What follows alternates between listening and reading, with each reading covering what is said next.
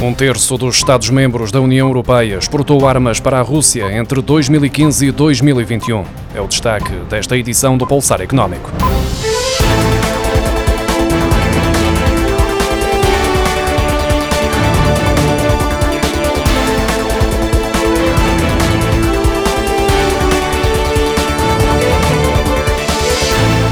Terço dos Estados-membros da União Europeia exportou armas para a Rússia depois do embargo de 2014 que o proíbe, segundo dados do grupo de trabalho que registra todas as exportações militares dos 27, analisados pelo Investigate Europe.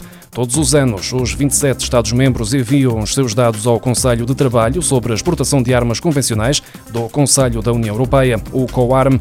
Os dados divulgados pelo Jornal Público indicam que 10 países da União Europeia exportaram armas para a Rússia entre 2015 e 2021, no valor total de 346 milhões de euros. Isto depois do embargo de julho de 2014, que proíbe a venda, fornecimento, transferência ou exportação direta ou indireta de armas e material conexo.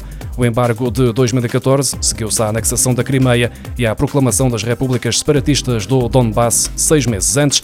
De acordo com a investigação do consórcio, alguns países da União Europeia usaram uma lacuna legal nos regulamentos para continuar o seu comércio. Segundo o consórcio, o embargo não se aplica aos contratos e acordos nem às negociações em curso realizadas antes de 1 de agosto de 2014, nem para o fornecimento de peças e serviços necessários para a manutenção e segurança das capacidades existentes. A análise do Investigate Europe coloca a França muito à frente dos parceiros da União Europeia, com 44% das vendas à Rússia. A França emitiu desde 2015 licenças de exportação para bombas, foguetes, torpedos, mísseis, cargas explosivas, mas também equipamento de imagem, aviões com os seus componentes e drones. Segundo a pesquisa, em 2014, os negociantes de armas franceses autorizavam o envio para a Rússia de agentes químicos ou biológicos tóxicos, agentes antimotim e substâncias radioativas. A seguir à França surge a Alemanha, que, segundo o consórcio, exportou 121 milhões e 800 mil euros para a Rússia, representando 35% do total das exportações. Portugal não faz parte desta lista. A inflação nos países da zona euro pode exceder os 7% em 2021 devido ao impacto da guerra na Ucrânia sobre os preços da energia e dos alimentos, de acordo com a previsão avançada esta quinta-feira pela presidente do Banco Central Europeu, Christine Lagarde. É provável que a inflação média seja de cerca de 5,1%, mas a presidente do BCE adverte que a política monetária do Banco Central dependerá do impacto económico da guerra, em especial da evolução dos preços dos combustíveis e dos alimentos.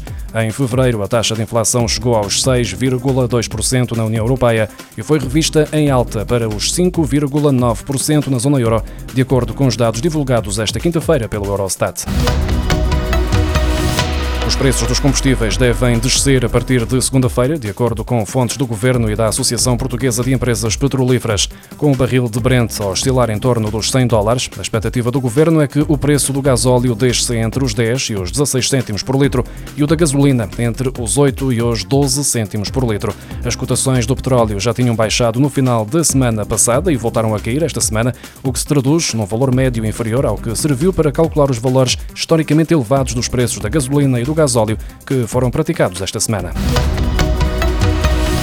A produção de automóveis em Portugal registrou uma queda de 16,5% em fevereiro, face ao mesmo mês do ano passado, para 23.977 veículos, segundo os dados divulgados esta semana pela Associação Automóvel de Portugal.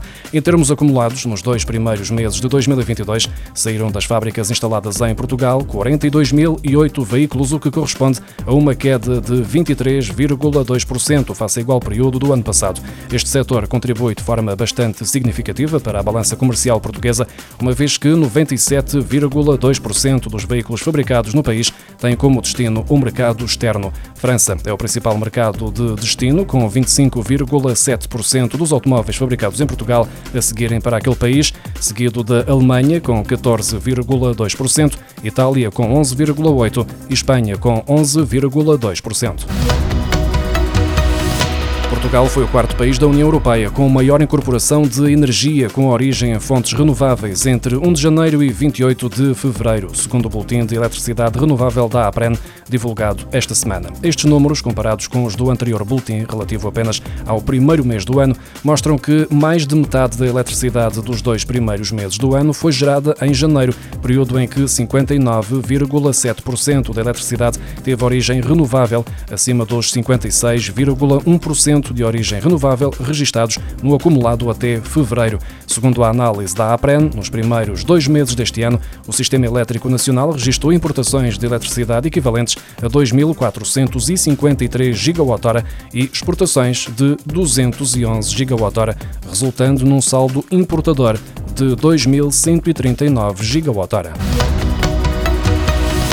A linha de crédito de 400 milhões de euros destinada a empresas afetadas pelo aumento do custo das matérias-primas e da energia, agravado pelo conflito na Ucrânia, já está disponível nos bancos. A linha denominada Apoio à Produção tem garantia pública e é disponibilizada pelo Banco Português de Fomento com uma dotação global de 400 milhões de euros e cobertura de 70% do crédito num prazo de até 8 anos, com 12 meses de carência de capital. A medida destina-se a empresas que operam na indústria transformadora e nos transportes transportes e cujos custos energéticos pesem 20% ou mais nas despesas de produção e que sofram uma subida do custo das mercadorias vendidas e consumidas igual ou superior a 20%. Têm direito as empresas que apresentem uma quebra de faturação operacional igual ou superior a 15% devido à redução de encomendas resultante da escassez ou dificuldade de obtenção de matérias-primas, componentes ou bens intermédios.